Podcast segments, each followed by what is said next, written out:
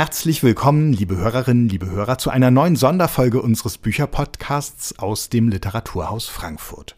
Dort waren am 13. November die Schriftsteller Christian Dittloff, Paul Brodowski und Fikri Anil Altintasch zu Gast, deren jüngste Bücher ein großes Thema verbindet, Vater oder Väter. Es moderierte Lena Bob.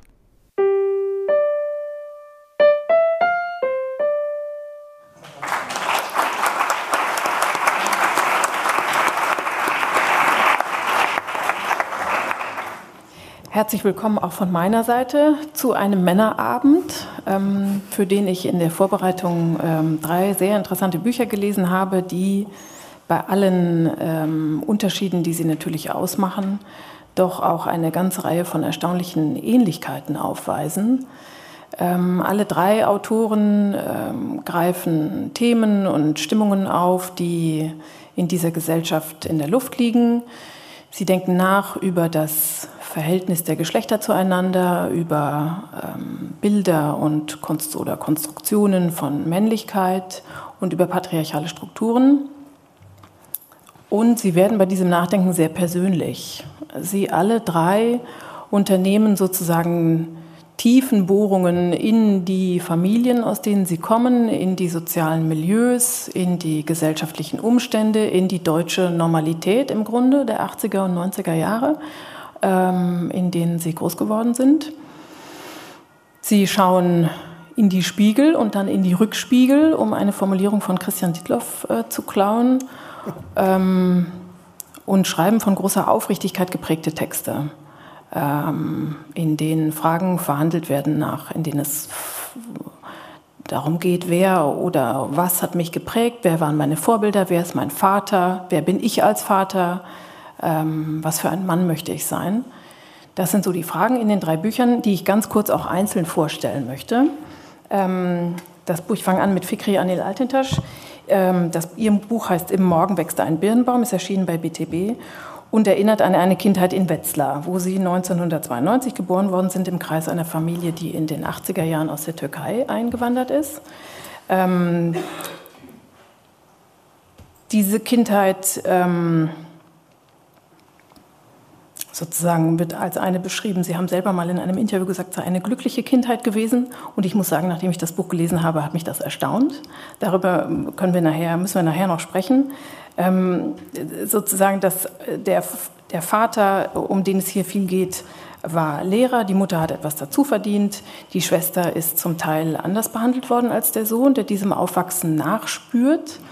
Ähm, ein Aufwachsen zwischen ähm, zwischen das, oder das geprägt war von wenig Geld und äh, dem steten Bemühen, vor allem des Vaters, alles richtig zu machen und in Deutschland angenommen und anerkannt zu werden. Ein Aufwachsen, das geprägt war von Rassismuserfahrungen in Deutschland der 90er Jahre, aber auch von dem Gefühl des Fremdseins in den Sommerurlauben in der Türkei. Sozusagen eine Kindheit zwischen den Stühlen, was ein Platz sein kann, der sehr bereichernd, aber eben auch sehr ungemütlich äh, ist. Wie gesagt, eine glückliche Kindheit. Dazu später mehr. Das Buch von Paul Brodowski heißt, ähm, hier haben wir es, Väter und hat ganz ähnliche Grundlagen. Auch Sie haben lange Gespräche mit Ihrem Vater geführt, um sozusagen von seiner Kindheit zu hören, von den Dingen, die ihn geprägt haben und dadurch vielleicht auch Sie. Ähm, das Buch reist sozusagen durch Zeit und Raum zurück nach Ostpreußen, von wo der Vater als Kind vertrieben worden ist. Sie, es, das Buch recherchiert äh, familiäre Verstrickungen in der Zeit des Nationalsozialismus und ergründet die Spuren, die diese Zeit im psychosozialen Gefüge der Familie hinterlassen hat. Ähm, Sie sind 1980 in Kiel als jüngstes von sieben Kindern geboren worden. Sie haben kreatives Schreiben und Kulturjournalismus in Hildesheim studiert, genauso wie Christian Dittloff. Ähm, das ist eine von den sozusagen biografischen Koinzidenzen, die in diesen Büchern auftauchen. Äh, und jetzt lehren, lehren sie Dramentechnik an der Universität der Künste in Berlin. Und äh, Paul Brodowski ist selbst Vater von zwei Kindern und auch darum geht es in seinem Buch, über die Frage des selber Vaterseins. Christian Dittloff hat ein Buch geschrieben, das heißt Prägung, Nachdenken über Männlichkeit. Und dieses Buch ähm, unterscheidet sich von den beiden anderen vor allem dadurch, dass sie sich etwas, dass sozusagen Christian Dittloff sich etwas weniger der Familie widmet, aus der sie stammen, sondern mehr der Zeit, in der sie aufgewachsen sind. Ähm, äh, sie untersuchen die damals herrschenden gesellschaftlichen Stimmungen und Strukturen und vergegenwärtigen sie in allen möglichen Feldern, auf dem Schulhof, ähm, in, im Freundeskreis, in der Popmusik, in der Literatur. Das sind die Dinge, mit denen Sie sich in Ihrem Buch beschäftigen. Sie selbst sind 1983 in Hamburg geboren. Auch Sie haben in Hildesheim studiert ähm, und schon zwei Bücher veröffentlicht. 2018 erschien Das Weiße Schloss und vor zwei Jahren ein erster autofiktionaler Text über den Verlust ihrer Eltern. Ähm, alle drei Bücher sind formal Mischungen aus äh, teilweise fiktionalisierten Erinnerungen, Reflexionen, Essayartigen Skizzen, Selbstgesprächen, Anekdoten. Und man merkt allen drei Texten sehr deutlich an, wie sie um die richtige Form für ihr Thema ringen. Zum Teil wird das auch explizit thematisiert. Christian Dittloff und äh, Paul Bodowski haben sich dafür entschieden, ihre Bücher als Romane zu bezeichnen. Bei Christian Dittloff ist es etwas weniger offensichtlich, weil es nicht auf dem Cover steht, sondern sozusagen dann erst hier im, auf dem ersten Blatt sozusagen etwas versteckt. Da weiß man nicht so genau, wie entschieden das ist. Ähm, aber Fikri Anni Altintasch, Sie haben sich dazu entschieden, Ihr Buch nicht als einen Roman zu bezeichnen. Warum nicht? Ja, da müssen Sie meinen Verlag fragen, glaube ich. ähm, na, naja, also ich glaube grundsätzlich, ähm, also ich, ich glaube, ich, bei Abgabe des Manuskripts war ich selber noch nicht an dem Punkt äh, überhaupt zu erkennen, äh, welche unterschiedlichen Formen von Büchern es überhaupt gibt. Und ähm, Roman wäre mir eine etwas zu große, ein großes Denken gewesen. Ich habe keinen Roman geschrieben, es ist eine autofiktionale Erzählung. Und äh, aber autofiktionale Erzählung hat sich in so einem Untertitel nicht gut gemacht. Deshalb haben wir einfach komplett darauf verzichtet weil aber auch ich als Person ja auch sehr stark mit dem Buch und meiner Arbeit mit dem Buch verbunden wurde. Das heißt, es war natürlich auch so ein bisschen der Gedanke, meine politisch-aktivistische Zugang zu dem Thema auch eben zu verbinden mit diesem literarischen Ansatz. Das heißt, Roman wäre dem nicht, glaube ich, gerecht geworden. Hm. Paul Wodowski, Sie haben Ihr Buch als Faltengebirge bezeichnet. Das Wort fällt immer wieder. Wie passt das zum Roman? Oder wie kommt dieses, wie wird das Faltengebirge ein Roman? Ja, ich glaube, dass ähm, das sozusagen das geht so ein bisschen auf die Form, ne? also dass so diese verschiedenen Falten ähm, eines Gebirges, es gibt einen größeren Zusammenhang, der dieser Roman ist. Es gibt so einen Themen, Themenschwerpunkt äh, oder sozusagen eine Suchbewegung, ein Gravitationszentrum. Und ähm, innerhalb dessen gibt es aber sozusagen lauter Auskragungen, Einfaltungen, äh, Momente, ähm, äh, bis hin dazu, dass sich im Schreibprozess, ähm, das ist, glaube ich, auch so ein, sowas, was mit Autofiktion manchmal einhergeht, dass man das Gefühl hat, man kann so plötzlich verbindet sich alles mit diesem, mit diesem Thema. Und man kann sozusagen anhand, also Thema würde ich jetzt so zusammenfassen wollen, so diese Kontinuität von ähm, Nationalsozialismus in der Bundesrepublik und selber Vater sein äh, und einen Vater haben, der aus dieser Zeit stammt. Also mein Vater ist ähm, 1933 geboren, der Vater des Ich-Erzählers eben auch. Und ähm, genau, und dann kann man plötzlich ein Straßenschild sehen oder so und äh, das Gefühl haben, okay, wenn ich jetzt, ähm, also es begegnet einem an, an vielen Ecken und so sind sozusagen lauter Falten, die alle irgendwie dazugehören, aber so einen gebirgeartigen Komplex äh, bilden. Mhm. Ähm, Herr Ditloff, Sie haben einen, bevor Sie dieses Buch veröffentlicht haben, haben Sie ein Buch über Ihre Eltern geschrieben, über den mhm. Tod Ihrer Eltern. Ähm, und Sie haben ganz am Anfang, sind Sie, gehen Sie darauf ein, auf die Form, die Sie hier gewählt haben. Und Sie schreiben, dass äh, Sie eine Form gewählt haben, die Ihnen nach dem Buch über Ihre Eltern lieb geworden ist. Was hat es damit auf sich? Es ist ein halt eine Mischung aus autobiografischem Schreiben und ist aber doch irgendwie in einen fiktionalen Rahmen gegossen. Es ist eine Art und Weise zu arbeiten, die vor allen Dingen mit Fragmenten arbeitet, mit Erinnerungsbruchstücken und zwar aus dem Grund, weil ich äh, für mich entschieden habe, ein klassischer Roman hätte zu viel Erzählkleister, der hätte so typische Sachen, die man machen muss, eine bestimmte Handlungskurve oder so etwas. Und ich wollte auf alle Fälle äh, so eine Handlungskurve vermeiden, weil ich das Gefühl hatte, es geht um reale Personen. Und äh, für real, wenn man reale Personen erzählt, ob es nun mein Vater ist, meine Mutter ist oder auch ich selbst, dann ist der Erzählbogen ein Folterrad. Es ist einfach, ähm, es ist einfach ein bisschen zu eng für äh, echte Menschen sozusagen. Und deswegen mhm. ist ein fragmentarisches Erzählen, das trotzdem eine Fiktionsbehauptung in sich trägt. Deswegen sage ich halt äh, in, am Anfang des Buches, all dies muss als etwas betrachtet werden, das von einer Romanfigur gesagt wird. Äh, das aber auch nur ein Zitat von Roland Barth ist. Und so ist es also ein Spiel von, äh, ja, also was ist eigentlich wahr, was ist äh, Fiktion und äh, was, entscheid was ist eigentlich entscheidender, die, ähm, ob ein Text Autofiktion ist oder nicht, die Machart oder der Wahrheitsgehalt. Mhm. Ich würde gerne, ähm, Herr Altinter, in Ihrem Buch, ähm, mit Ihrem Buch sozusagen anfangen. Wir hören auch gleich aus allen drei Büchern noch kurze Textstellen, damit wir zumindest also einen ganz kurzen Eindruck davon bekommen, wie das jeweils klingt.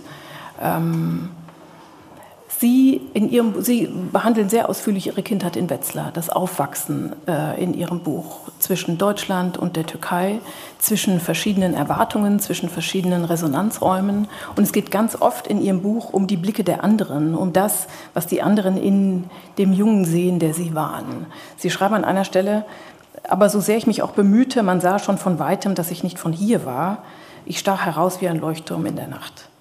Wenn Sie heute auf den Jungen schauen, der diesen Blicken ausgesetzt war, wie würden Sie ihn beschreiben? Wie ist er mit den Erwartungen der anderen umgegangen?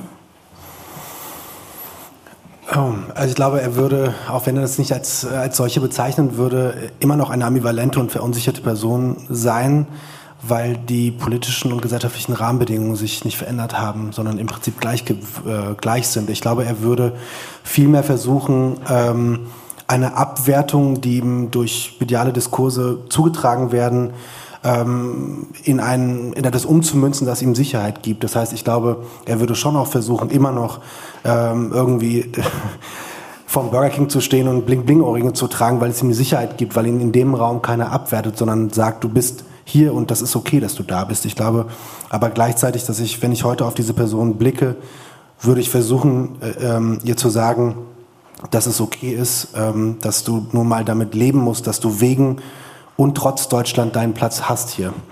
Und äh, aber ich glaube, ich würde vor allem erst mal versuchen, äh, dieser Person irgendeine Form von Hand, Hand zu reichen, äh, eine starke Umarmung zu geben, aber vor allem auch in warnenden Worten zu sprechen, dass das, was wir als Männlichkeit bezeichnen, ähm, vor allem natürlich dadurch hergestellt wird, wie wir selber uns gegenseitig herstellen in unserer Männlichkeit, aber gleichzeitig, dass wir auch eine gewisse Ohnmacht verspüren und dass es okay ist, seine Ohnmacht zu verspüren, weil die politischen Bedingungen in einer drastischen Weise von äh, rassistischen Denkmustern durchzogen ist, dass ich sagen würde, lieber kleiner Arnold, ähm, wir sind leider nicht weit gekommen, aber ich bin hier, um dich abzuholen und dich in deinen Verunsicher Verunsicherungen zu sehen. Ich glaube, wir würden uns beide die Hand halten und gemeinsam aber trotzdem auf diesen Straßen gehen. Mhm.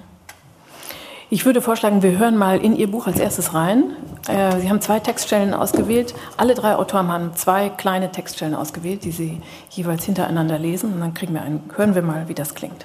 Ich äh, lese vom Anfang und vom Ende. Ellerin Armut topluyor. Sammel deine Hände Birnen.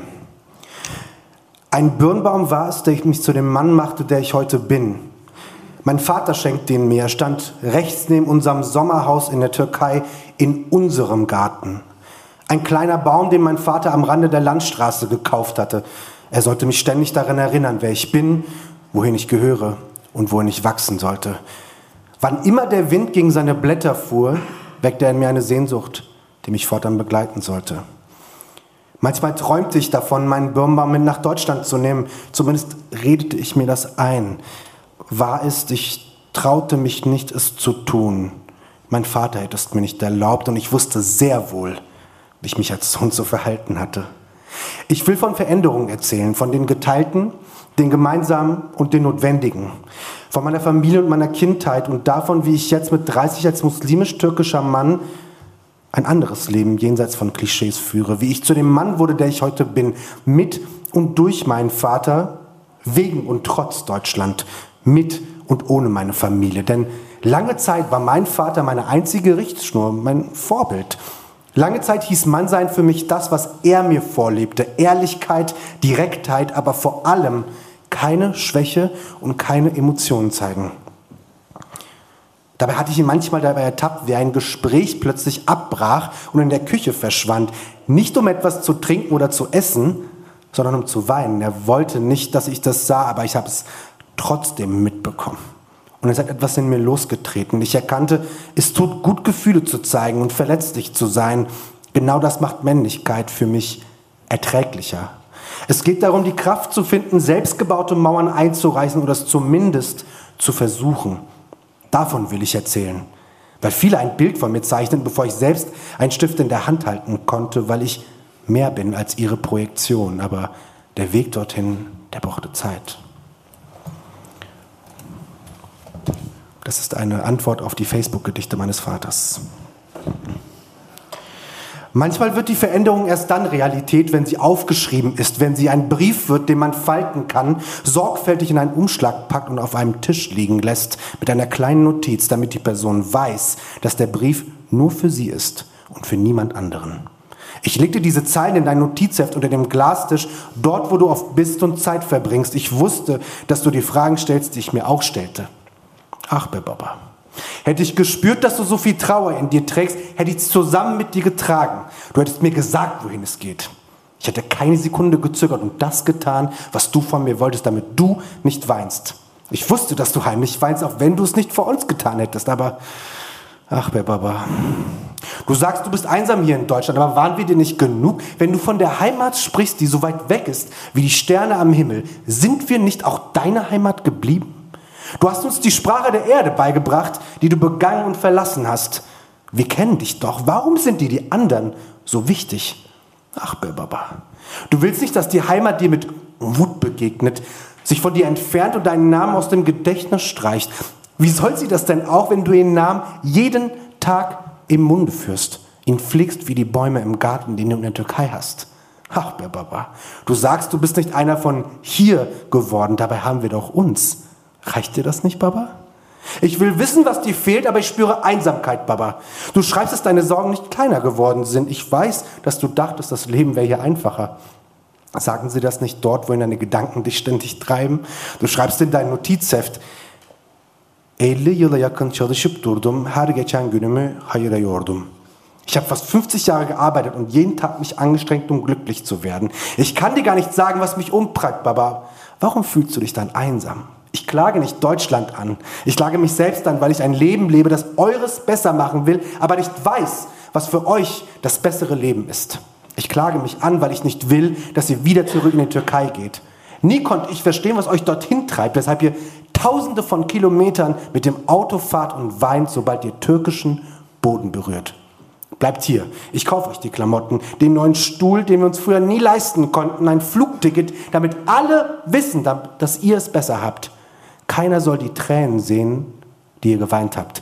Gib dein Geld nicht aus, das ist zu teuer, sagt ihr mir und meint es nicht vorwurfsvoll, aber mit Geld geht ja auch die Vorsicht, sagt ihr, aber hat euch die Vorsicht nicht kaputt gemacht, Baba?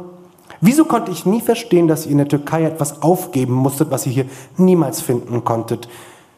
Ich bin wütend auf dich und auf uns, Baba weil du von den Problemen wegliefst und du Teil der Lösung sein solltest. Auf der Erde, auf der ich geboren war, solltest du dich auch selbst finden und nicht davor weglaufen, Baba. Hast du auf einen Moment gewartet, der dich erlöst? Ich verstehe, du hast Angst, dass das Haus deines Vaters irgendwann abgerissen wird. Du hast eins für uns hier gebaut, Baba. Du weißt, dass ich nie in die Türkei ziehen werde, aber ich bin dir trotzdem dankbar. Und ich bin wütend auf dich und auf uns, Baba. Weil du denkst, dass das Haus bei Ism, das du gebaut hast, irgendwann verkauft wird. Du hast recht, ich will nicht lügen. So wird es irgendwann kommen. Aber ich lüge, wenn du mich fragst, wieso ich Dinge anders mache als du, Baba. Weil ich nicht will, dass wir uns entzweien. Dass du denkst, ich würde deinen Namen aus meinem Gedächtnis streichen. Ach, Baba. Es ist wahr. Ich wohne weit weg und streiche deine Tränen aus meiner Erinnerung, sobald ich in den Zug nach Berlin steige. Ich traue mich, heute Tränen zu weinen, die du auch siehst. Danke.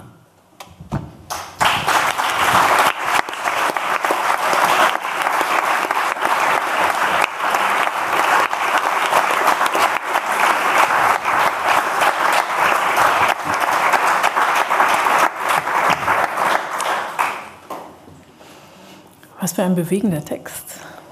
Ähm, sie Sie beschreiben in Ihrem Buch äh, immer wieder, dass es sozusagen einen Kern, um den es immer wieder kreist, wie die Herkunft und die sozialen Rahmenbedingungen das Bild von Männlichkeit beeinflussen und bestimmen im Grunde. Wann haben Sie gemerkt, dass und wie haben Sie gemerkt, dass das dass sozusagen das Bild von Männlichkeit oder die Konstruktion von Männlichkeit, äh, die Sie in Ihrer Familie gesehen haben, nicht ihrer entsprach? Ich glaube, das ist auch ähm, eine Erkenntnis eines, eines Prozesses, der sich über viele Jahre, ähm, glaube ich, ja, in mir zugetragen hat. Ich erkläre ja auch so ein bisschen im Buch, dass ich sehr viele Momente verspürt habe, in denen ich ähm, eigene Familiengeschichte, eigene Familienrahmen abgewertet habe, um was ich als so eine weiße bürgerliche Norm beschreibe, die sich sicherlich auch irgendwie sehr fiktionalisiert in meinem Kopf zugetragen hat aber als ich zum Beispiel nach Tübingen ging, äh, so eine sehr bürgerliche, weiße bürgerliche Stadt im Prinzip, dachte ich, ich müsse im Prinzip alles das tun, um irgendeiner Form äh, gesellschaftlichen Status zu bekommen. Und das hat angefangen, dass ich ähm, viele Dinge, die sicher mein Vater früher auch getan hat, also auch in seinem politischen Interesse, auch in seinem Interesse für Literatur, aber irgendwie merkte, ähm, die Leute wollen hier nicht über Yashar Kemal oder Nasim Hikmet sprechen, die wollen über, zum Beispiel ich dann ganz viel über Theodor Fontane sprechen, so und äh, ich habe ich hab schon auch gemerkt, dass ähm, und das ist insofern kein, kein Abrechnungsmodus, sondern es ist so ein Modus im Sinne von ähm, ich habe natürlich sehr viel feministisches Wissen zugetragen bekommen. In mich wurde extrem viel investiert, auch am Anfang des Studiums durch Freundinnen und auch meiner Freundin zum Beispiel. Und in den Momenten habe ich aber gemerkt, dass ich erst dieses Wissen erlangen musste, um überhaupt zum Beispiel auch über Ungerechtigkeiten hm, innerhalb unserer Familie überhaupt auch eine gewisse Sichtbarkeit für mich zu, herzustellen. Das heißt, ich kann das gar nicht so wirklich beziffern, weil ich ja in einem Umfeld aufgewachsen bin, wo es sehr starke heteronormative Rollenzuschreibungen, äh, Rollenbilder gab. Auch die Familienkonstruktionen waren genauso, aber es war schon in dem, also ich glaube, ich habe dann erst gemerkt, dass hier irgendwas konstruiert und dekonstruiert werden muss. Ähm, glaube ich, so Anfang der, Anfang der 20er, als ich merkte, dass äh, dieses ständig etwas anders performen nach außen extrem viele unentdeckte Risse in mir ausgelöst hat. Und äh, diese Risse haben sich irgendwann durch eine vielleicht ein bisschen äh, cheesige Politisierung in Berlin dann irgendwie so stark äh, in mein Leben gegriffen, dass ich dem auf den Grund gehen musste. Das heißt, ich und es hat natürlich auch viel damit zu tun gehabt, dass ich sehr viel Wut verspürt habe, als ich dann gemerkte, ich, egal wie sehr ich meinem alten Freund Malte, dem weißen Malte quasi, meinem guten Freund, äh, nachahmen wollte, ich musste irgendwann merken, dass ich Fikre Arnold bin. Und das hat wehgetan. Hm. Ähm, Sie ähm, äh, auf muslimische Jungs oder Männer oder vermeintlich muslimische Jungs ja. oder Männer, ich weiß gar nicht, ob sie dazu gehören, wird natürlich anders hier, oder was heißt natürlich, wird hier anders geschaut als auf nicht-muslimische. Und Sie plädieren dafür, die Zwischentöne sozusagen zu hören und die Farben, sozusagen die, die äh, Grautöne zu sehen. Ähm, jetzt haben Sie gerade schon angedeutet in Ihrem, in Ihrem ersten, äh, ganz am Anfang, dass Sie nicht das Gefühl haben, dass sich da sehr viel getan hat in der vergangenen, also seit, ihrer, seit Ihrem Aufwachsen. Ähm, ist das tatsächlich so? Haben Sie den Eindruck, da ist nichts passiert? Oder? Hm, ich weiß nicht, wie viel Zeit Sie haben. Also ähm, Also ich glaube, es, es, es, gibt, es, es gab, ich, ich glaube, früher habe ich erstens, war ich natürlich nicht in der Form politisiert, dass ich diese vielen unterschiedlichen Fremdkonstruktionen und Andersmachungen überhaupt in der Tiefe verstanden habe. Ähm, es gab in den 90er Jahren rassistische Morde gegen nicht weiße Männlichkeit und es gibt sie heute immer noch. Mhm. So, äh, wir sind nicht weit davon in Hanau, äh, aber auch die NSU-Morde, Racial Profiling, wir sehen jetzt auch in den, im Kontext der Debatten, wie viel nicht weiße Männlichkeiten diszipliniert werden, problematisiert werden, generalisiert werden, essentialisiert werden. Äh, diese Probleme, ähm, und ich komme immer wieder darauf hinaus, ich will es nie auf einer Lesung sagen, aber ich muss immer darauf hin. Also ich versuche nicht auf Jens Spahn oder Friedrich Merz zu sprechen zu kommen, aber sie, wir haben eine Hassliebe, glaube ich. Äh, zum Beispiel, wenn Jens Spahn sagt, es gäbe eine kulturell vermittelte toxische Männlichkeit, äh, dann ist das, ähm, kann ich das so ein bisschen abtun, aber es, ist, es birgt so eine politische Kraft, sich dagegen zu wehren, da helfen, helfen auch keine 15 Jahre politische Bildung, die ich da in dem Kontext mache. Das heißt, ich beobachte die gleichen Kontinuitäten, ich beobachte verschärftere mediale Diskurse darum, ich äh, beobachte viel mehr Gewalt und äh, vor allem beobachte ich mittlerweile auch eine etwas größere Ohnmacht.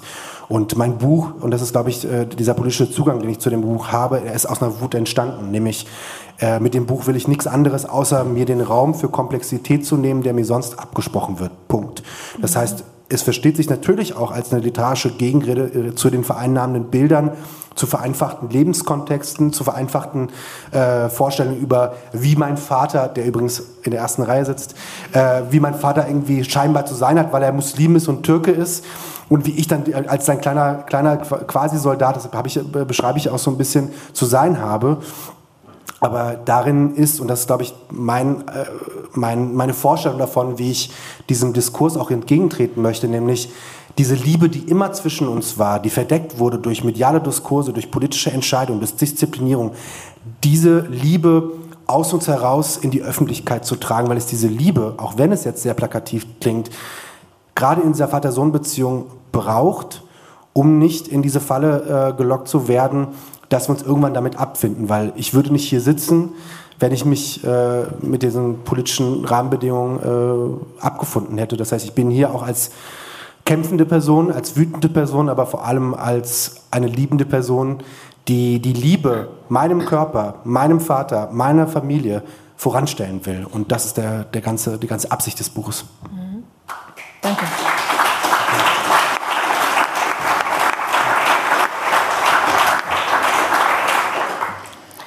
Jetzt machen wir einen Szenenwechsel. Und jetzt kann man sozusagen live wirklich so hören, wie unterschiedlich diese Bücher bei allen Gemeinsamkeiten, die sie haben, sind. Paul Brodowski, Sie ähm, äh, unternehmen in ihrem Buch sozusagen die, in meinen, für mein Empfinden die entschiedensten Tiefenbohrungen in ihre eigene Familie. Sie haben lange Gespräche geführt mit ihrem Vater, sie sind in, gereist offensichtlich, ähm, sie sind in Archive gestiegen und haben nach ähm, sozusagen der nationalsozialistischen Vergangenheit in ihrer Familie geforscht. Ähm, sie haben sehr lange gearbeitet an diesem Buch. Sie haben gesagt, Sie haben neun Jahre daran gesessen. Was hat da so lange gedauert? Und haben Sie in dieser Zeit, was haben Sie in dieser Zeit entdeckt, was Sie besonders überrascht hat? Also es gibt sozusagen eine, eine biografische Begründung. Ich bin in kurz vor dem Buch das zweite Mal Vater geworden und ähm, das hat sicherlich äh, auch damit zu tun, dass es so lange gedauert hat. ähm, genau, und dann gibt es aber natürlich auch, ähm, ja, also war mir von an, am Anfang nicht klar, wohin die Reise geht. Ich habe einfach wie so, hm, für mich waren das wie so Expeditionen in diesen Kontinent. Eben dadurch, dass ich selber Vater geworden bin, ähm, gab es irgendwie eine andere Dringlichkeit nochmal auf dieses ähm, selber jetzt plötzlich Vater sein äh, äh, zu schauen und zu schauen, ähm, ja, sowas wie Herkommensforschung zu betreiben und äh, man eine andere Verantwortung hat für äh, Kinder plötzlich mhm. und ähm, für die Prägung und für die Dinge, die man, das Gewölle und Geröll, was man da vielleicht auch mitbekommen hat, die man eben nicht weitergeben möchte. Und es ist sozusagen auch eine Form des, ähm, diese Recherche war auch eine Form des vielleicht auch Durcharbeitens oder so. Ähm, und ähm, das heißt, ähm, genau, ich bin eigentlich erstmal in, in diesem so ein bisschen, es gab so verschiedene Fäden, die, die mich am Anfang interessiert haben. Ähm, äh, unter anderem, dass mein Vater äh, mir an einem Punkt äh, eröffnet hat, an dem das war ein Zufall an dem ersten Geburtstag von dem äh, jüngeren Kind, von unserem, äh, also genau, ähm, dass äh, er der Auffassung, also dass ihm jetzt klar geworden sei, äh, dass wir eine jüdische Großmutter haben. Also er eine jüdische Großmutter hat. Und äh, das war sozusagen ähm, mir völlig neue Information und ich habe das auch erstmal in Zweifel gezogen und ähm, das war natürlich dann erstmal wie so ein, ein weiterer Startimpuls, äh, da dem nachzugehen. Ähm, das ist etwas, was sozusagen wie so eine Art Ausgangsfrage ist, die eigentlich für mich so durch den Text sich so durchzieht. Und ähm, genau, und die, ähm, ich will jetzt vielleicht das Ende nicht spoilern, mhm. aber genau, das lasse ich sozusagen offen. Gleichzeitig war mir dann, äh, also habe ich in diesen Recherchen und auch in diesen Interviews dann sehr viel über äh, nationalsozialistische Verstrickungen, also ein Großonkel, der Funktionär war in der Partei, äh, rausgefunden. Und das sind auch Dinge, die ich eben vorher nicht gewusst habe in dieser Form, äh, die auch nie zur Sprache gekommen sind. Und ähm, genau, das waren sozusagen die, die Startpunkte. Und dann ähm, gab es immer wieder die Punkte, an denen mir klar war, ich muss einfach noch mal tiefer in bestimmte Recherchen einsteigen. Ich muss ähm, bestimmte Texte äh, irgendwie durchlesen, um auch Komplexe zu verstehen. Ähm, ähm äh, ich habe eben relativ wenig erfahren, beispielsweise zu der schulischen ähm, Prägung, die mein Vater hatte. Der ist ähm, eben zwischen äh, 43 und 45 auf eine national politische Erziehungsanstalt mhm. gekommen, ähm, so eine Art Elite-Internat der Nazis. Und dazu war aber relativ wenig äh, tatsächlich zu erfahren. Und das war, ähm, genau, das war so ein Recherchepunkt. Ähm, aber insgesamt ähm, sozusagen die Konstruktion von Männlichkeit, wie sie, glaube ich, auch heute noch an toxischer Männlichkeit oder problematischer Männlichkeit, wie sie heute immer noch in vielen Punkten prägend ist, ähm, ähm, genau, das war für mich eben wichtig, das zu erfahren, um ähm, da ähm, genau das irgendwie reflektieren zu können. Also so ein soldatisches Härteideal beispielsweise, wie bei mhm. Teveleit in Männerfantasien beschrieben. So dieser äh, Eispanzer ähm, der Gefühlskälte ähm, und all das ja, war eben eine, eine lange Reise. Mhm. Ich würde vorschlagen, wir hören uns mal an, wie, das, wie Sie das ins Wort gesetzt haben. Ja. Sie haben auch zwei kurze Textstellen ausgesucht. Genau. Für die erste Stelle ist vielleicht wichtig zu wissen, am Ende der ersten Stelle tauchen die Kinder des Ich-Erzählers auf und die heißen äh, Milan und Anouk.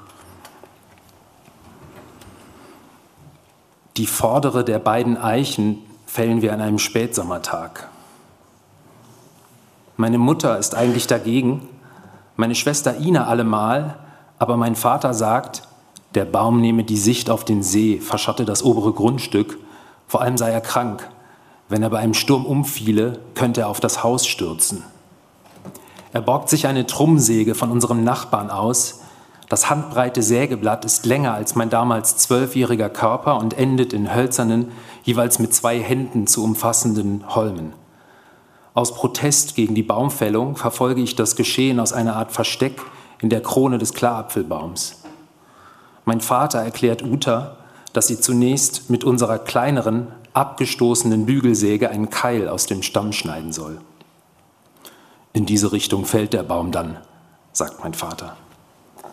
Nach einer Weile hat die Säge kaum noch Platz für die Sägebewegung, weil der Stamm einen zu großen Durchmesser hat Daraufhin setzen mein Vater und meine Schwester die Trummsäge an, ziehen sie vor und zurück, vorsichtig zunächst.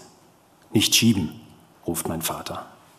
Sie kommen in einen Rhythmus, aber der Baum neigt sich leicht, klemmt das Blatt ein, sie ziehen die Säge aus dem Spalt. Ich bin von dem Apfelbaum hinuntergestiegen und schaue durch die Ruten der Johannisbeerbüsche weiter zu.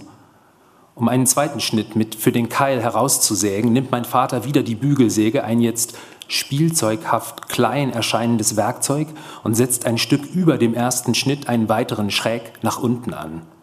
Schließlich können sie den Keil herausziehen. Jetzt kämpft er noch, sagt mein Vater trocken.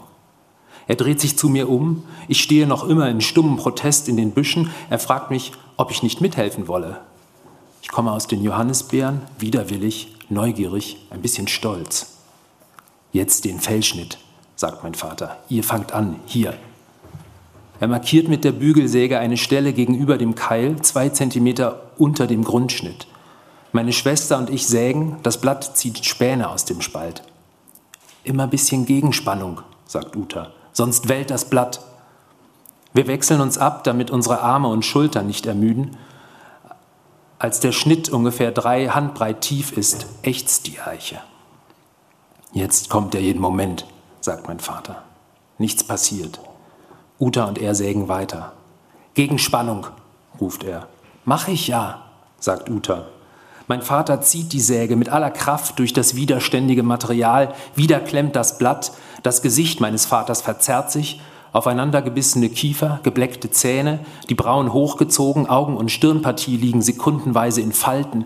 Er zieht die Luft scharf ein, ein Gesichtsausdruck, den er auch bei seinen unkontrollierten Wutanfällen hat, wenn er sich über etwas ärgert, wenn etwa die Kollegen aus der Organik oder der Anorganik mit den operettenhaften Namen Pein, Schithelm und Buanelli ihn aufregen, weil sie wieder einmal gegen ihn paktieren, oder wenn er einen Artikel im Spiegel liest, der ihm nicht passt. Dem Spiegel, den er jeweils montags kauft und jeden Dienstag nach einer festen Abmachung an den Kollegen Schickel weiterverkauft, um das rote Magazin möglichst nicht zu unterstützen.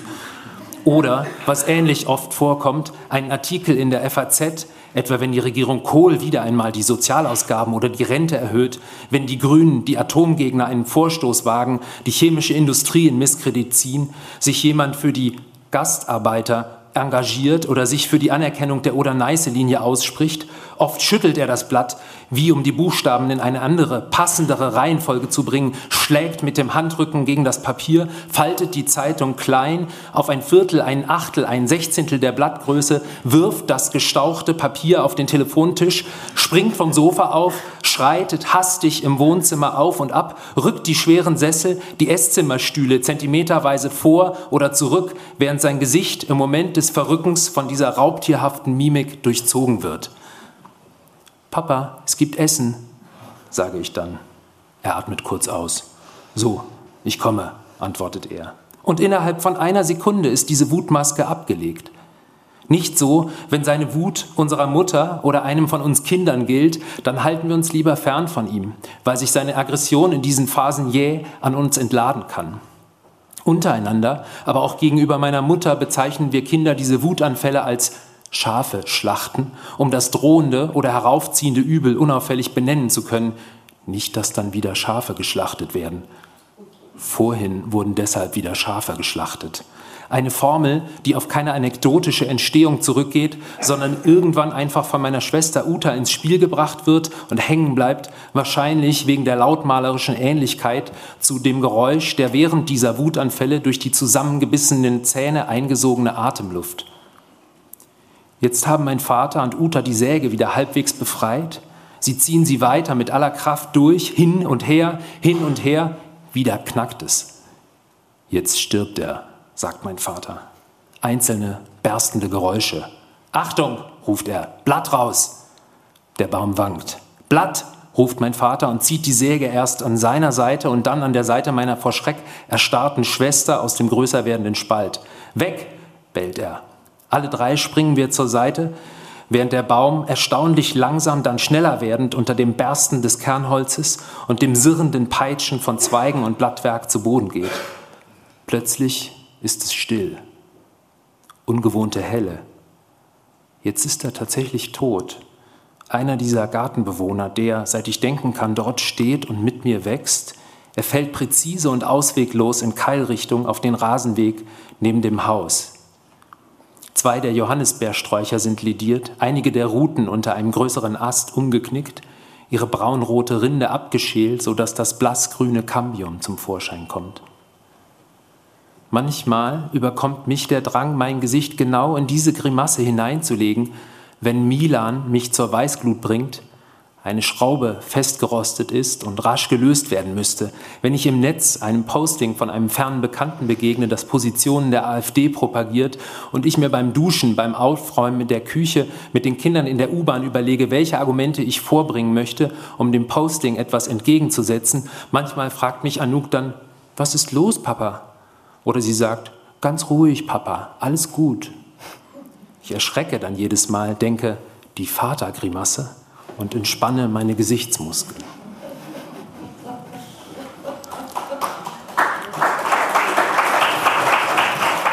Ich lese noch einen zweiten kurzen Abschnitt, der mit dem Haus, der, der, äh, dem Kindheitshaus des Ich-Erzählers in Flensburg-Mürwik zusammenhängt. Das Haus meiner Kindheit steht auf einem Hügel. Vom Dachgeschoss aus kann man die Ostsee sehen. Zum Strandbad Solitude sind es nur wenige Minuten mit dem Fahrrad in Richtung Nordosten. Ganze Sommer verbringen wir hier am Strand, eingetaucht in das schwach salzige Wasser der Ostsee. Wir Kinder haben Angst, auf die dunklen Miesmuschelbänke zu treten, wenn wir Richtung Land zurückschwimmen und mit den Füßen Grund suchen.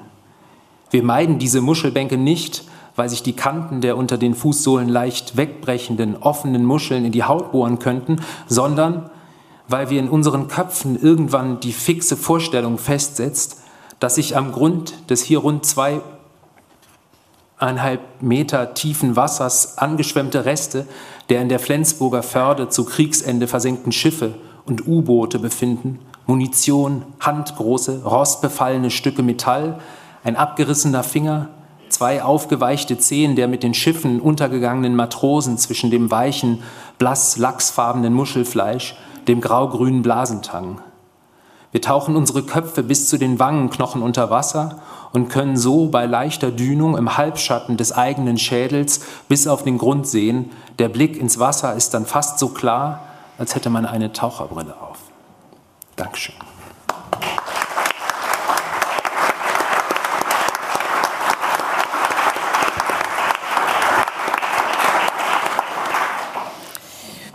Das sind zwei kurze Passagen gewesen, die von Gewalt erzählen oder von Wut, von Aggressivität ähm, eine, von einer sozusagen einer Art Angst, einer Angst vor einer, in der letzten Passage vor einer sozusagen Unterströmung, die sich durchs Gelände zieht und aus alten Kriegszeiten speist.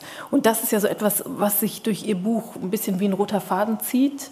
Ähm, die Frage danach, wie sich das Leben der Eltern nach 1945 ähm, sozusagen immer noch von der geprägt war durch die in der NS-Zeit erfahrene Sozialisation. Wie haben Sie das, äh, wie haben Sie das wahrgenommen? Wie, wie äußert sich das, diese Sozialisation in der Prägung Ihrer Eltern und dann auch in Ihrer Prägung? Ja, also in, ich kann für mich sagen, dass ich sozusagen ohne äh, Role Model, was Vaterschaft angeht, aufgewachsen bin. Also mir war mhm. eigentlich irgendwie schon als Kind diffus natürlich, aber irgendwie war mir klar, äh, so wie mein Vater will ich nicht werden. Ich will auf keinen Fall äh, mit diesen Aggressionen durchs Leben laufen. Und ähm, das ist ähm, sozusagen, genau, und das ist eben deshalb auch dieses Schreibvorhaben, von dem ich gerade eben gesprochen habe, so in dem, an dem Punkt plötzlich irgendwie so nochmal anders zurückzublicken, irgendwie größere Zeiträume zu überblicken, diese, diese mit einer gewissen Dringlichkeit diese, diese Herkommensforschung zu betreiben. Mhm. Ähm, und ähm, genau, und ich glaube ja, dass, dass sozusagen wir ganz lange irgendwie in dieser Nachkriegszeit auch diese ähm, das Nachdenken über diese Wurzeln ähm, äh, eigentlich ähm, also viel zu lange äh, verdeckt war. Mit 68 ist dann so ein bisschen was aufgebrochen. Ähm, äh, und eben mit so einem Buch wie Männerfantasien, Teveleit ähm, und äh, also eben so ein Nachdenken auch über Männlichkeitskonstruktionen und dem der ganzen dem sozusagen Feminismus und dem damit dann also dem das haben wir dem Feminismus zu verdanken, die, das Nachdenken über, also kritische Nachdenken über Männlichkeit. Und ähm, ich glaube aber, dass das sozusagen, also auch 68 hat ja nur auf bestimmte äh, Teile der Bevölkerung stark eingewirkt. Und für andere konservativere ähm, Teile der Bevölkerung war das dann vielleicht mit 20, 30 Jahren oder 50 Jahren Verzug sozusagen. Also klar gibt es sozusagen eine Art gesellschaftlichen Wandel, aber es gibt eben auch sehr viel Kontinuität äh, von dieser Gewalt. Und ähm, ja, also das, ähm, ich glaube, dass das ähm, bis hin zu Femiziden, die bis heute irgendwie, äh, das ist einfach immer wieder erschreckend, wie hoch diese Zahl ist. Und ähm, das sind halt ähm, Dinge, die irgendwie dringend bearbeitet werden müssen. Mhm. Sie haben in Ihrem Buch, das, ähm, das meinte ich vorhin, als ich gesagt habe, dass äh, Sie Bücher, alle drei Bücher geschrieben, die von großer, geschrieben haben, die von großer Aufrichtigkeit ähm, geprägt sind. Das fand ich bei Ihnen besonders, mir ging es, fand ich das besonders ähm, prägnant, weil Sie in einer, sozusagen in Ihrer Familie eine Art bei ihren, von ihren Eltern oder von ihrem Vater kommt, sozusagen bei sich selbst dann auch so eine Art Deformation familial ähm, ähm, ähm, ausfindig machen, die sie als ähm, äh, Brodowski Supremacy bezeichnen, also als so etwas, ein, irgendwie ein Überlegenheitskomplex, der sich so irgendwie ähm, durch, die, durch die Generation zieht und der sich aus einer, der sich woraus speist bei ihrem Vater. Das fand ich ganz interessant. Könnten Sie das naja, ich glaube, dass das eben wirklich durch diese nationalsozialistischen Prägungen mhm. und diese Napola-Prägungen ähm, äh, äh, speist ähm, und das, ähm, also wo es immer so eine Art double-bind-hafte Botschaft äh, gab, äh, ihr gehört zu den Besten, der Besten, äh, der Besten. So, in dieser, in Schule, in dieser Schule ja. genau. Die Schule ist die beste, aber natürlich mhm. sozusagen in diesem nationalsozialistisch streng hierarchischen Denken man sozusagen von der Materie auf mhm. zum, äh, keine Ahnung, dass der Mensch über dem Tier und also diese, dieses Ganze und dann irgendwie dieses Rassedenken und was es da alles sozusagen gab, bis hin zu den diese Auslese in diesen Schulen äh, und dann irgendwie die innerhalb der Schulen natürlich auch immer dauernd angestachelt die Konkurrenz ähm, und äh, immer aber gleichzeitig die äh, Androhung, dass man auch von der Schule fliegen kann, wenn die Leistungen nicht erbracht werden, mhm. sozusagen. Und daraus, ich glaube, alle Familien haben ja irgendwie so dieses spielerische, wir sind die, keine Ahnung, die Müllers und die, die Meyers und, äh, oder die ähm, ähm, so und so. Also sozusagen, irgendwie gibt so es ein, so eine Art Familienidentität. Ähm, aber das, äh, da hatte ich schon das Gefühl, dass es in meiner Familie irgendwie besonders ausgeprägt war bei gleichzeitigen sozusagen immer ähm, äh, Gefühl des, des Ungenügens und des, ähm, des sozusagen Versagens. Mhm. Irgendwie diese, diese Gleichzeitigkeit ähm, ähm, und das ist sicherlich auch, also so diese, dieses äh, total problematische Überlegenheitsdenken ähm, ist sicherlich auch etwas, was ich mit dem Text äh, so, also wie, so, wie Sie mhm. sagen, äh, Deformation familial, äh, was ich so irgendwie ausloten wollte. Mhm. Oder, ja. Wie würden Sie sich wünschen, dass Ihr eigener, weil Sie der einzige Vater sozusagen in der Runde sind, wenn ich es richtig will, jetzt auch niemandem zu nahe ähm, äh, wie würden Sie sich wünschen, dass Ihr eigener Sohn auf das von Ihnen einmal, wenn er groß ist, sozusagen auf das von Ihnen personifizierte Bild von Männlichkeit blickt? Also ich hoffe, mm, dass er sozusagen zurückblickt auf einen Vater, der Gefühle zulassen kann, der weinen kann, der ähm, auch vor dem Kind weinen kann, der auch ähm, äh, sozusagen ähm, äh, diese Dinge alle versprachlichen kann und irgendwie weicher ist, der auch nicht einen Zwang hat, Männlichkeit über irgendwie sowas wie Härte und Leistung ähm, äh, zu äh, konstruieren. Ähm, und ähm, der, ähm, äh, also ja, wo es auch vielleicht gar nicht mehr diese starke Unterscheidung zwischen, also diese, diese, dieses, dieses starke Konstrukt, dass es irgendwie diese, dieses, diese binäre ähm, Aufteilung zwischen männlich und weiblich äh, irgendwie so dauernd unser Leben äh, konturieren muss, sondern dass man eigentlich eher auf Menschen blickt und ähm, ich, also es gibt eine Stelle in dem Text, in dem ich eben über das Verhältnis zu Kindern und eben auch diese geschlechtlichen Prägungen, die sich immer irgendwie einschleichen, wenn man Kinder hat oder die, glaube ich, ganz, ganz schwer sind abzulegen, einfach weil die Gesellschaft das so stark vorgibt ähm, äh, und man dann höchstens an irgendwie Oberflächen ähm, äh, äh anfängt rumzudoktern was aber trotzdem gut ist und richtig ist und wichtig ist. Aber ähm, genau, also trotzdem gibt es eine Stelle, in der ich eben schreibe, ich will für meine Kinder nicht als Mann präsent sein, sondern als Mensch. So. Mhm. Vielen Dank. Christian Dittloff, ähm, jetzt mussten Sie lange äh, sozusagen warten, bis Sie dran sind. Kein Problem, es war sehr spannend. Jetzt sind Sie dran. Und jetzt kommt wieder ein Szenenwechsel, denn es ist wieder alles ganz anders in diesem Buch und doch irgendwie ganz ähnlich. Ähm, Ihr Vater spielt ja in dem Buch eine, im Vergleich zu den anderen beiden Büchern, eine eher kleinere Rolle. Ähm, was, so vermute ich es, zum einen den Grund hat, dass Sie ihm und Ihrer Mutter ein eigenes Buch gewidmet haben, gerade erst, als Ihre Eltern verstorben sind, haben Sie ein Buch geschrieben, eben auch einen autofiktionalen Text. Nie mehr Zeit hieß der. Mhm. Ähm, es liegt aber wohl auch daran, so habe ich es rausgelesen, dass Ihr Vater keiner war, an dem man sich besonders gut reiben konnte. Sie äh, schreiben, mein Vater war ein lieber Mann. Und bevor wir weiterreden, würde ich gerne, dass Sie das mal vorlesen. Dass wir als erstes hören, was Sie geschrieben haben und wie Vater. Sie Ihren Vater beschreiben, ganz genau. Denn das sind die Stellen, die Christian Dittloff ausgesucht hat. Auch zwei kleine Passagen. Aber jetzt fange ich mit dem Vater an. Oder, ähm, oder soll, ich, soll, ich, insgesamt lesen? Nee, ich würde beides lesen. Ja, genau, gut, okay, ja. alles klar. Vorne anfangen und dann, Sie haben auch das Anfang und den Ende, glaube ich, ne? Ja, genau. Ich habe auch mehr oder weniger Anfang und Ende. Äh, trotzdem ist das dazwischen auch noch interessant, glaube ich, für Sie. ähm, aber ich fange am Anfang an. Steinbruch. Das ist doch wie Manspreading nur als Atemgeräusch, denke ich und balle die Fäuste, während ich versuche zu meditieren. Nach dem Tod meiner Eltern hatte sich eine mir in ihrer dröhnenden Dauer bisher unbekannte Traurigkeit in mein Wesen eingeschlichen. Sie war wie ein Stein an meinen Alltag gekettet, alles erschien mir anstrengender als zuvor. Ich geriet schneller außer Atem, aus der Fassung kam nicht mehr in Form. Ich nahm daraufhin verschiedene Therapieangebote in Anspruch.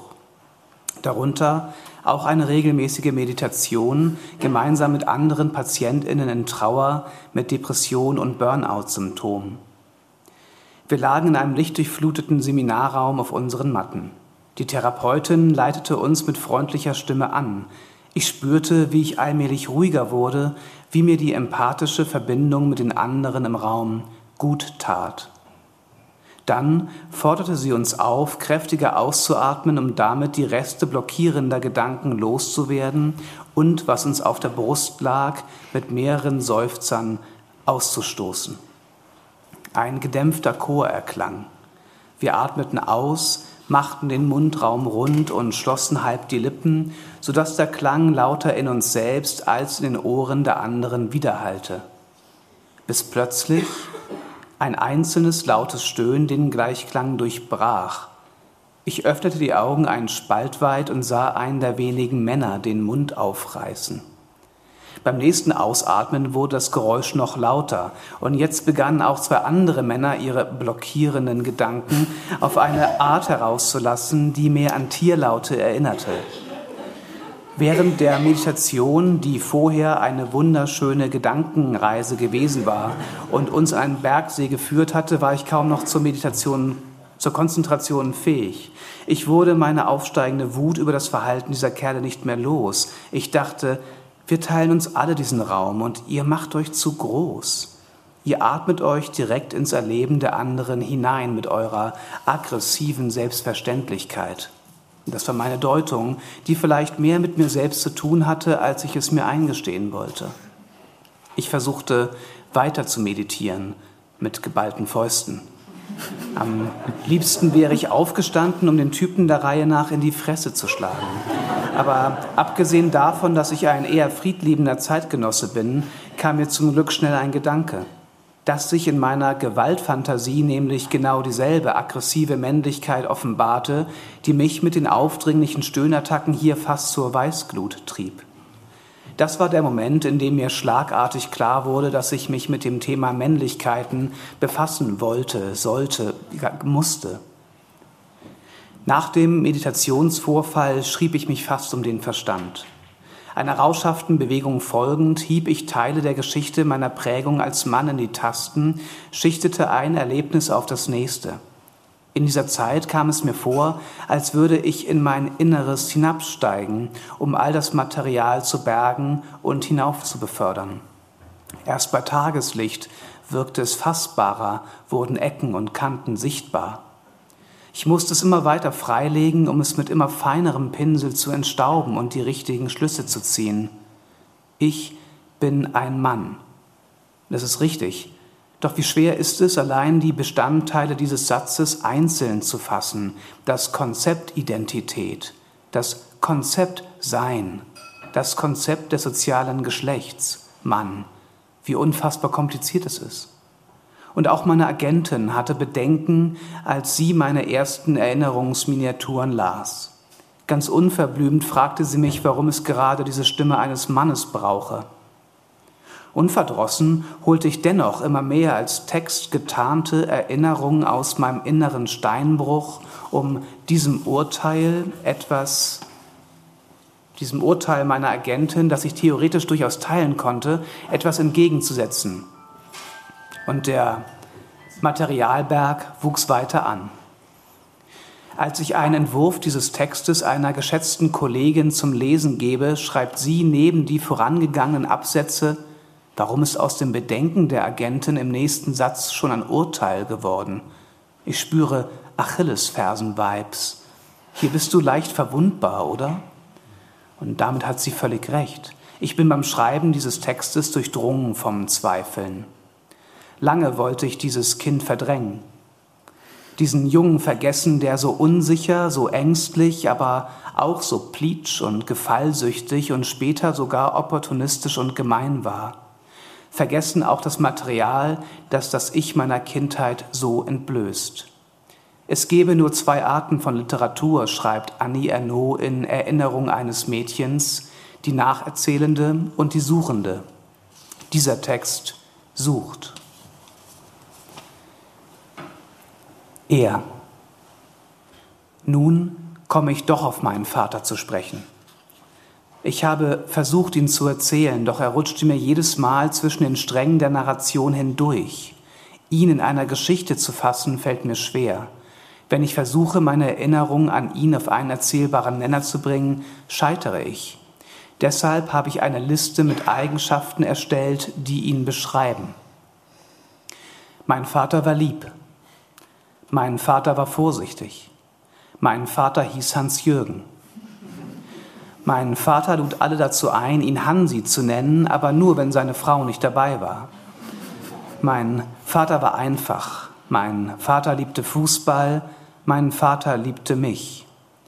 Mein Vater war stolz, wenn ich etwas erreichte, das er verstand. Mein Vater war stolz, wenn ich etwas erreichte, das er nicht verstand. Mein Vater liebte meine Mutter. Mein Vater war traurig darüber, dass es meiner Mutter oft sehr schlecht ging. Mein Vater hat den Gartenzaun jährlich gestrichen. Mein Vater hat das jährliche Streichen des Zaunes als Versteck genutzt. Mein Vater konnte schlecht über seine Gefühle sprechen. Mein Vater war zwei Jahre alt, als er mit seiner Mutter, seiner Tante und seinen Geschwistern aus dem damaligen Ostpreußen nach Norddeutschland flüchten musste, als sie in der Schlange standen und auf die Wilhelm Gustloff wollten, ließ man sie nicht an Bord, weil mein Vater eine Lungenentzündung hatte, die man für Diphtherie hielt. Mein Vater war sehr stolz, einmal gegen Uwe Seeler Fußball gespielt zu haben. Mein Vater hat ein Leben lang mit den drei lateinischen Vokabeln angegeben, die er kannte. Mein Vater verballhornte alle italienischen Nudelnamen, um meine Mutter zu ärgern. Knochis, Spaghetti, Fossilien. Mein Vater hat mir nie gesagt, dass er mich liebt. Jedenfalls kann ich mich nicht daran erinnern. Mein Vater hat mir sehr oft gesagt, dass sein CD-Gerät ganz toll sei, denn es sei gleichzeitig CD-Player und CD-Rekorder. Mein Vater hat nie eine CD damit aufgenommen. Mein Vater hatte Prostatakrebs, als ich 16 war, hatte Blasenkrebs, als ich 23 und als ich 27 war. Mein Vater nannte seinen Urologen Pimmelarzt. Mein Vater nannte Espresso Expresso. Mein Vater liebte seinen Tüten-Espresso. Mein Vater hat all die Prospekte über fünf Jahre in einem Ringordner archiviert und konnte voraussagen, wann der nächste Laptop oder die nächste Gartenschere im Angebot sein würde, auf zwei Kalenderwochen genau. Mein Vater mochte lachsfarbene Rosen. Mein Vater ist in einem Ruheforst beerdigt, auf einer kleinen Plakette, angebracht auf einem liegenden, aufgesägten Baumstamm, steht Hansi Dittloff. Danke.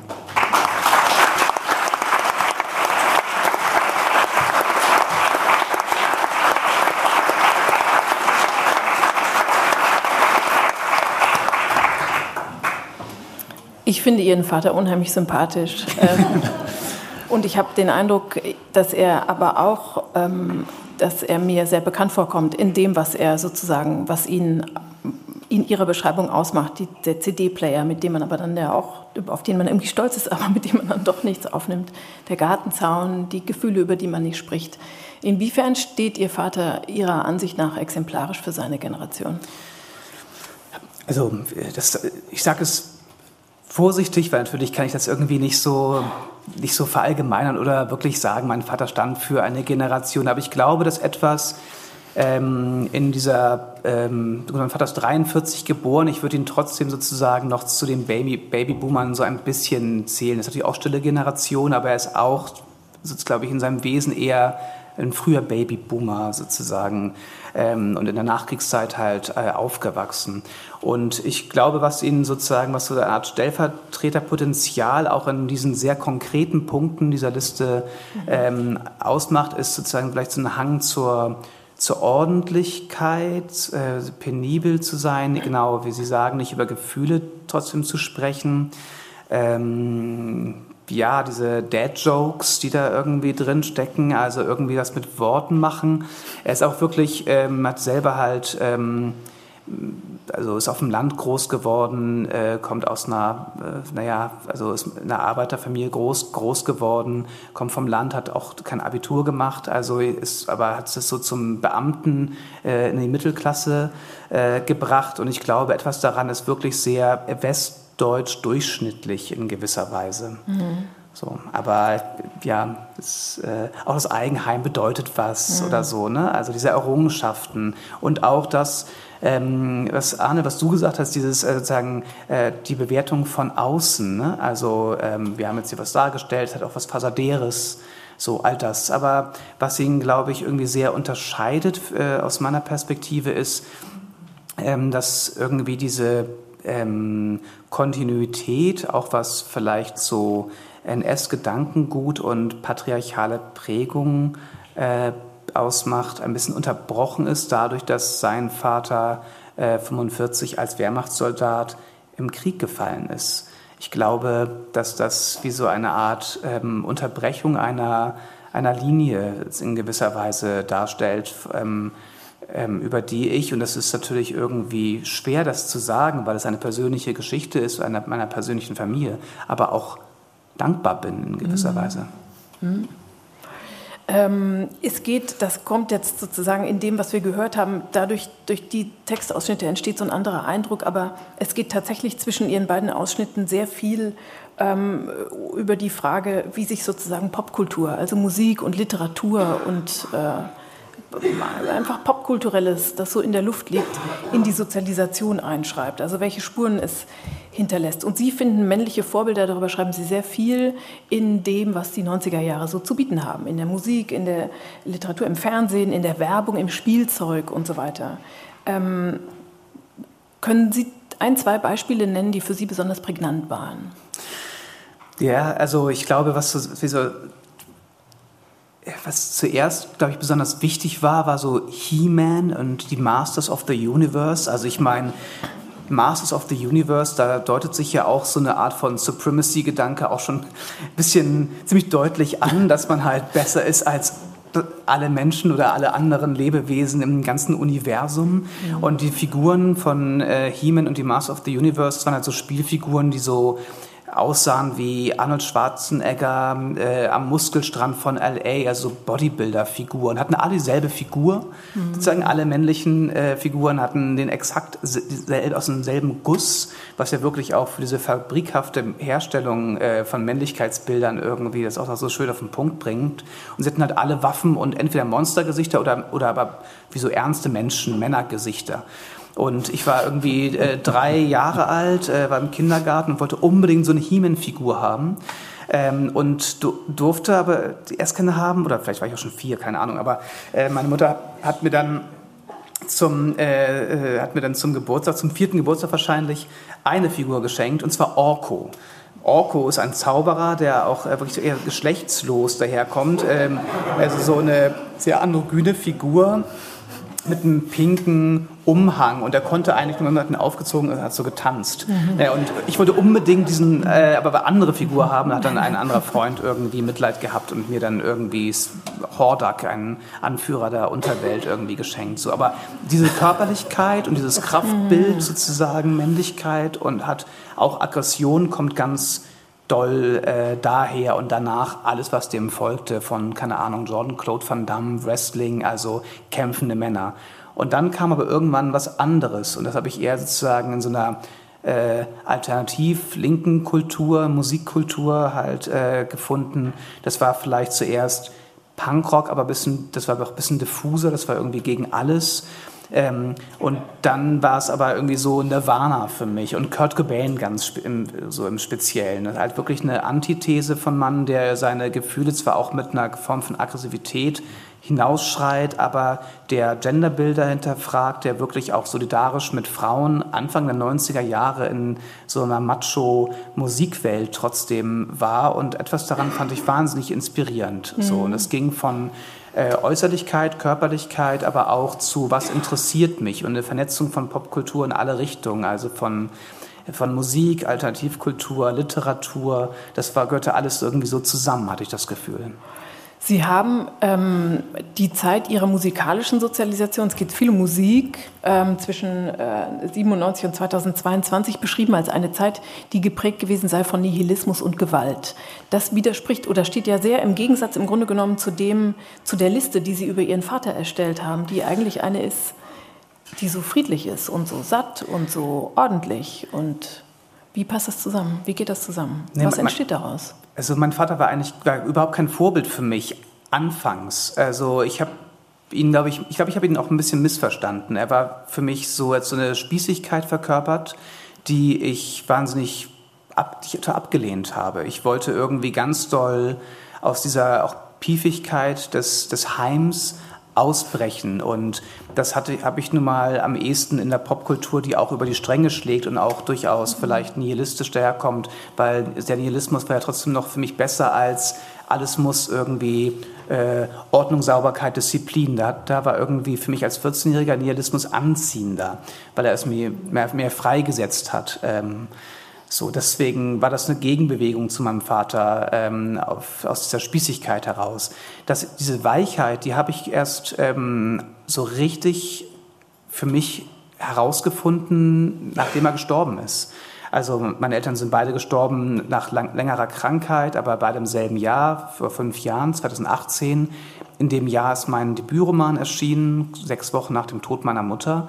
Und das war halt so ein Jahr, das bei mir alles umgekrempelt hat. Da war ich 35 und war, ähm, aber auf einmal, auch das Schreiben hat sich für mich irgendwie so etabliert und ich hab so, bin so ins, Rück, ins Rückbesinnen gekommen, natürlich durch den Tod meiner Eltern. Da habe ich eigentlich gelernt, meine Eltern bald nochmal anders zu fassen. Mhm. Aber auch sozusagen der stillen Art meines Vaters und auch der Friedlichkeit meines Vaters etwas abzugewinnen, auch wenn es halt nicht so er hatte es nicht so sehr in mir die Selbstverständlichkeit des Raumgreifens oder so ähm, ausgeprägt, glaube ich, weil er selber so vorsichtig war und leise. Aber ähm, er hat mir, glaube ich, so Qualitäten vielleicht wie Geduld oder so etwas mitgegeben, was viele andere Qualitäten mit inspirieren kann. Mhm. Sie haben sich Ihrem Vater über diese, in Ihrem Buch über diese Liste genähert. Was, warum? Was bietet das sozusagen als literarisches Verfahren für einen Vorteil? Was das, bringt das? Es ist ein bisschen so eine, die Extremform das, was, von dem, was ich eh mache. Also mit Fragmenten stark arbeiten, damit ich, ich habe vorhin schon eingangs vom Erzählkleister gesprochen. Ich möchte nicht so viel irgendwie so typische, den Erzählbogen füttern mit, oh, jetzt muss was Spannendes passieren, äh, jetzt muss ich irgendwie, keine Ahnung, stirbt er oder stirbt er nicht? Also mhm. ähm, wie so eine ähm, mehr Spannung erzeugen mit Lebensläufen. Ich habe nämlich versucht, dann das irgendwie anders zu machen. Und ich habe gemerkt, sobald ich ins Szenische gehe, entgleitet er mir. Dann, dann wird es für mich und in meiner Arbeitsweise auch ähm, beliebig, weil ich dann Sachen reproduziere, die oder die Individualität überschreibe mit ähm, ja so mit Plot ähm, und ich wollte es irgendwie pur halten und habe tatsächlich diese diese Vaterliste. Das ist wie so ein Wurmloch auch ins andere Buch. Also in Nie mehr Zeit gibt es genau dieselbe Vaterliste wie in Prägung, mhm. weil ich einfach gemerkt habe, ich habe die einmal geschrieben, auch wirklich oberflächlich von den Erinnerungen auch sehr ähm, impulsiv abgeschöpft innerhalb von einer Stunde vielleicht und dann stand die. Und dann habe ich sie nie wieder überarbeitet.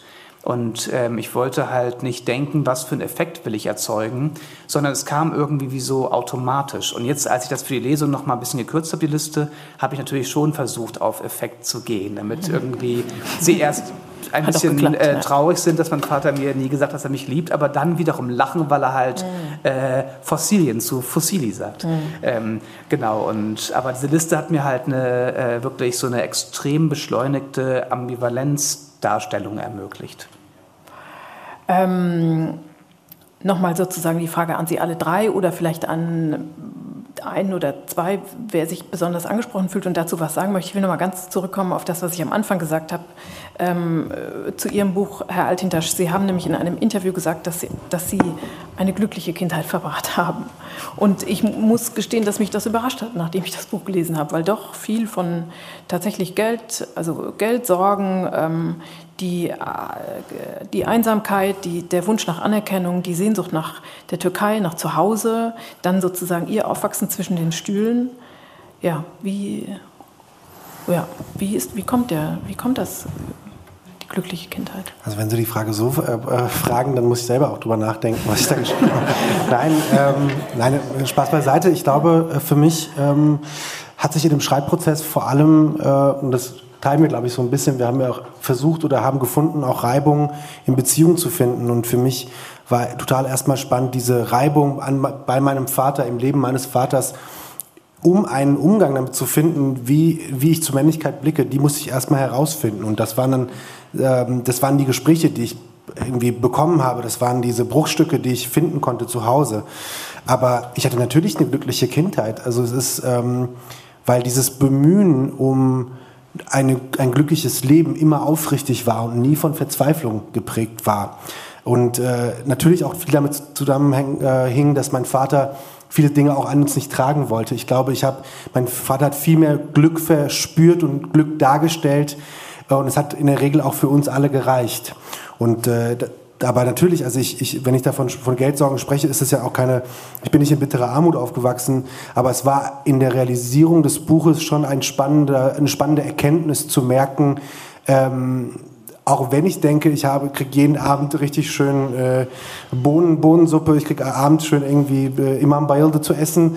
Das ist total schön, aber es ist, äh, ich merke trotzdem, dass ähm, ich nicht das gleiche Leben lebe wie meine weißen äh, Schulfreunde. Aber nochmal, ich glaube, dieses Bemühen, um uns ein schönes Leben zu schenken, das war immer da, das war immer von Aufrichtigkeit geprägt, von Leidenschaft geprägt und von einem einem, ich glaube schon auch einer utopischen, utopischen Lebensweise, trotz aller äh, Widrigkeiten, aber diese Widrigkeiten überhaupt in einen Kontext von Männlichkeit zu stellen, das war mir tatsächlich wichtig, weil diese Zusammenhänge, die in der Wissenschaft ja schon länger bestehen, nämlich dass Männlichkeit von sozialen Machtverhältnissen abhängig ist, das sollte eigentlich ein No-Brainer sein, aber wir reden im Prinzip nicht darum. Das heißt, mir war wichtig zu sagen, natürlich hat mein Vater Rassismus erfahren, natürlich hat das auf mich abgefährt, aber wir sind trotz dieses Rassismus ist er heute trotzdem da und ich bin da und äh, wir trotzen immer noch dieser, dieser gesellschaftlichen Unutopie, in der wir Deutschland leben. Und da, darin liegt für mich extrem viel Glück für mich. Mhm.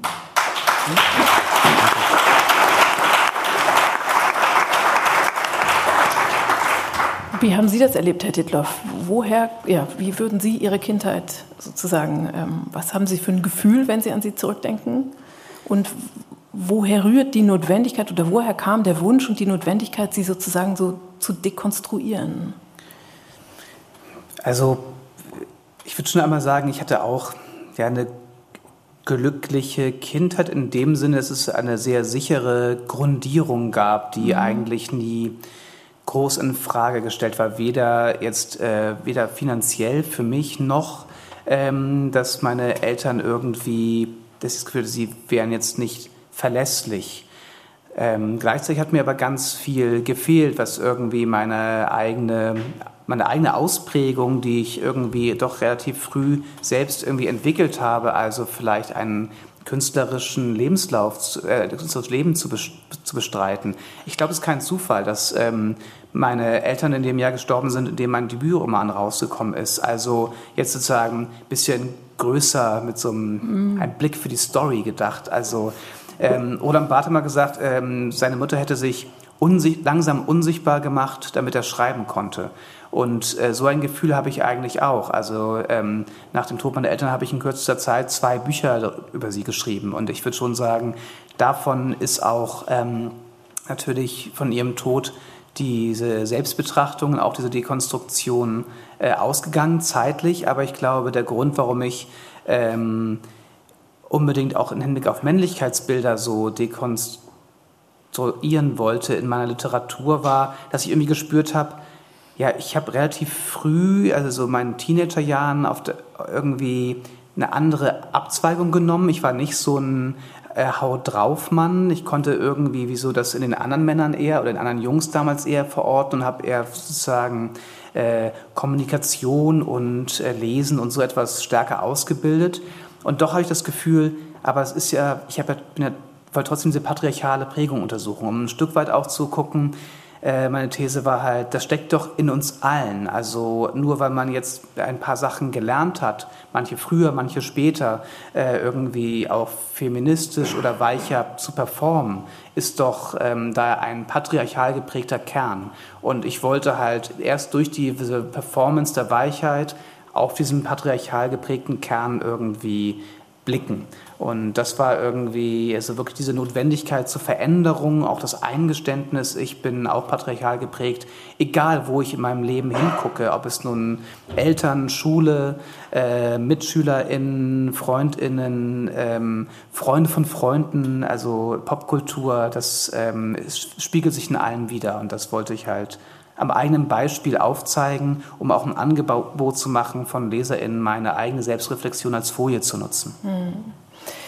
Ähm, Paul Bodowski, wenn Sie auf Ihre eigenen Kinder jetzt gucken, glauben Sie, dass es diesen patriarchalen Kern, von dem Christian Dittloff spricht und den er ja sehr herausgearbeitet hat in seinem Buch sozusagen, in der Form noch gibt? Oder ist, hat er sich verändert? Und wie sehe der, wie würden Sie den, wie könnte man den fassen? Also ich glaube, das ist, ähm, ich glaube schon, dass es den nach wie vor, äh, dass der total präsent ist und ähm, weiter äh, sozusagen da ist und dass es eine konstante, also ich kann es für mich als Aufgabe begreifen, den abzuarbeiten und sozusagen immer wieder Momente des Bewusstwerdens, des äh, sich Klarwerdens ähm, und äh, dann die Strukturen zu verändern. Und ähm, genau, das sehe ich so als vielleicht lebenslange Aufgabe oder so. Ähm, und so auf jeden Fall, in, ja, also das und diese, diese Prägung, ich meine, das kann man eben auch im Umfeld beobachten, ne? also wie ähm, ähm, auch Personen, die äh, von denen man das Gefühl hat, die sind eigentlich recht progressiv eingestellt, feministisch, profeministisch eingestellt. Wenn es dann um Elternzeit zum Beispiel geht, äh, ist dann doch ganz oft, ähm, gibt es dann doch nicht irgendwie gleiche Elternzeiten, sondern irgendwie die Mutter, die länger äh, beim Kind bleibt und der Vater, der dann diese zwei Monate macht oder vielleicht drei oder vier. Ähm, äh, genau, und ähm, bis hin zu Arbeitszeiten dann später. Also die ganze Care-Arbeit, das Emotional Care-Arbeit und so weiter, das ist einfach äh, weiterhin da und ähm, dass das irgendwie ungleich verteilt ist. Ähm, äh, ähm, und ja, und darüber kann man sich bewusst werden und dann, ähm, finde ich, gibt es irgendwie für mich ganz klar den Impuls daran, was ändern zu wollen. So. Mhm. Wir haben nicht mehr viel Zeit. Ich möchte aber noch eine letzte Frage stellen, die mir sozusagen auch als Mutter am Herzen liegt. Ähm, welche Rolle bei der Ausbildung von Männlichkeitsbildern spielen eigentlich die Mütter?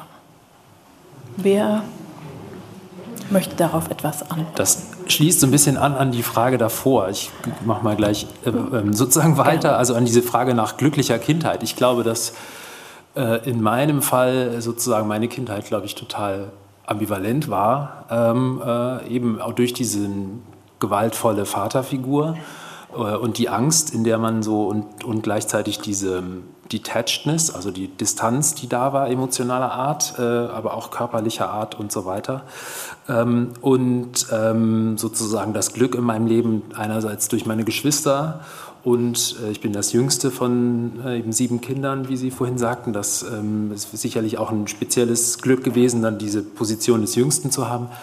Ähm, und andererseits, ähm, oder ein Privileg gewesen, äh, und andererseits eben durch meine Mutter und ähm, durch das, was, was sozusagen daran an sozialer Kompetenz, an ähm, Möglichkeit, über Gefühle zu sprechen und so weiter in den, in den Raum gekommen ist. Es gibt in Anils Buch ein ganz tolles äh, Mutterkapitel, was ähm, genau, also wie so, ähm, wo das auch nochmal so sehr explizit wird. Genau, und das ist bei mir auf jeden Fall auch etwas, worüber ich äh, sozusagen weiter nachdenke. Wer will? ja, also ich glaube, dass es gibt natürlich einmal die individuelle Geschichte äh, mhm. die, also, und die strukturelle, äh, das strukturelle Verhältnis. Also ich würde auf einer individuellen Ebene sagen, dass meine Mutter mich extrem geprägt hat. Wir, ich war auch, glaube ich, ein ziemliches ähm, Mutterkind äh, und meine Mutter war äh, aber die meiste Zeit ihre, solange ich sie kenne, äh, depressiv und das hat natürlich irgendwie so eine ganz spezielle Dynamik erzeugt. Aber das ist natürlich was, was Persönliches. Und ähm, strukturell ist es natürlich auch so, welche äh, Eigenschaften, welche Handlungen äh, werden irgendwie auch durch die, durch die Mutter äh, im, im, Kind wie so belohnt, wie bewertet, ähm, welche, äh, das ist das merkt man ja manchmal gar nicht, aber dadurch allein, dass man viel Zeit natürlich miteinander verbringt, äh, wo wird genickt, wo ist, ist, ist Verständnis, das ist, ähm, das ist natürlich äh, einfach total essen, essentiell in der, Aus, in der Ausbildung eines, eines Menschen sozusagen. Mhm. Ne? Also ähm, und trotzdem kann natürlich auch eine Mutter wie so ganz konkret vorbildhaft sein. Also ich, da würde ich auch stark dafür plädieren, ähm, Geschlechtergrenzen auf, aufzuweichen und sagen, meine Mutter kann mir aber auch ein Vorbild sein in, in überhaupt menschlichen Handlungen. So, ne? Und das, äh, das war sie auch. Also wenn mein bester Freund mich äh, ärgern will, dann nennt er mich Ingrid. Also wie man, dann ist es so jetzt, okay, mach mal jetzt nicht wieder so eine Ingrid hier. Und ähm, Gut, Sie können darüber lachen, ich, ich, ich nicht so richtig. ähm, aber sie hat mich auf alle Fälle auch äh, stark geprägt. Also, und das gar nicht ähm, mit einer Art von Agency, dass sie mich zu einer bestimmten Art von Menschen mitgestalten wollte, sondern einfach durch die äh, geteilte Zeit. Ich kann mich dem nur anschließen und äh, will auch äh, auf das ähm, eingehen, was du sagtest, Paul, nämlich dieses, was mich diese Auseinandersetzung mit Männlichkeit überhaupt erstmal gelehrt hat, war dieses dieses Nachdenken über die verschiedenen Dimensionen und Kleinigkeiten, in denen ich durch diese Orientierung, die Männlichkeit für mich immer war, Ungerechtigkeiten, Ungleichheiten innerhalb der Beziehung zu meiner Mutter, aber auch in meiner Vater-Mutter-Beziehung quasi nie, äh, nie gesehen habe und die sich jetzt erst mir wirklich äh, äh ja, erkennbar werden. Und äh, äh, danke, dass du angesprochen hast. Ich, in meinem Kapitel spreche ich im Prinzip davor, dass ich dass ich vor meiner Mutter nie diese Selbstverständlichkeit in Frage gestellt habe, dass sie sich ganz bewusst immer im Hintergrund gesehen hat. Und für mich war das ein, ein wichtiger, eine wichtige Erkenntnis. Das heißt, meine Mutter ist natürlich, wie du auch schon sagtest, auch ein Vorbild. Sie in so vielen Dingen, die ich aber nie aufwerten und auf einer gleichwertigen Ebene stellen wollte. Und das ist erstmal was sehr schade, äh, eine Erkenntnis, die sehr schade ist, aber die gleichzeitig für mich, wie du auch schon sagtest, auch dieses ständige Verändern ähm, über- und Durchmännlichkeit so eine große Notwendigkeit macht, sonst werden wir nie an den Punkt kommen, wo es zum Beispiel, wo wir auch im Denken alleine zum Beispiel Femizide begünstigen, Gewalt gegen Frauen zum Beispiel begünstigen und äh, äh, und da kommt das alles auf zurück, was du auch sagtest. Ich, es ist ein so großer und wichtiger und langlebiger Prozess, diese patriarchale Prägung zu dekonstruieren, aber sie muss es, sonst werde werd ich nie, glaube ich, auch meine Mutter in all der Fülle und all ihren Verletzungen, all ihrer Stärke, aber auch äh, die Schwäche, die sie erleben musste durch Strukturen, nie wirklich erkennen. Von daher, die Frage ist für mich auch gerade ein bisschen emotional, weil meine Mutter vor einigen Monaten verstorben ist. Deshalb ist es, ähm, ich bin auch noch selber im Prozess. Aber danke für den Impuls. Ich danke Ihnen ähm, für diesen wirklich interessanten Abend und für diese drei sehr mutigen, sehr aufrichtigen Bücher. Ähm, danke, dass Sie hier waren. Danke Ihnen für die Aufmerksamkeit und dann wünsche ich Ihnen eine geruhsame Nacht.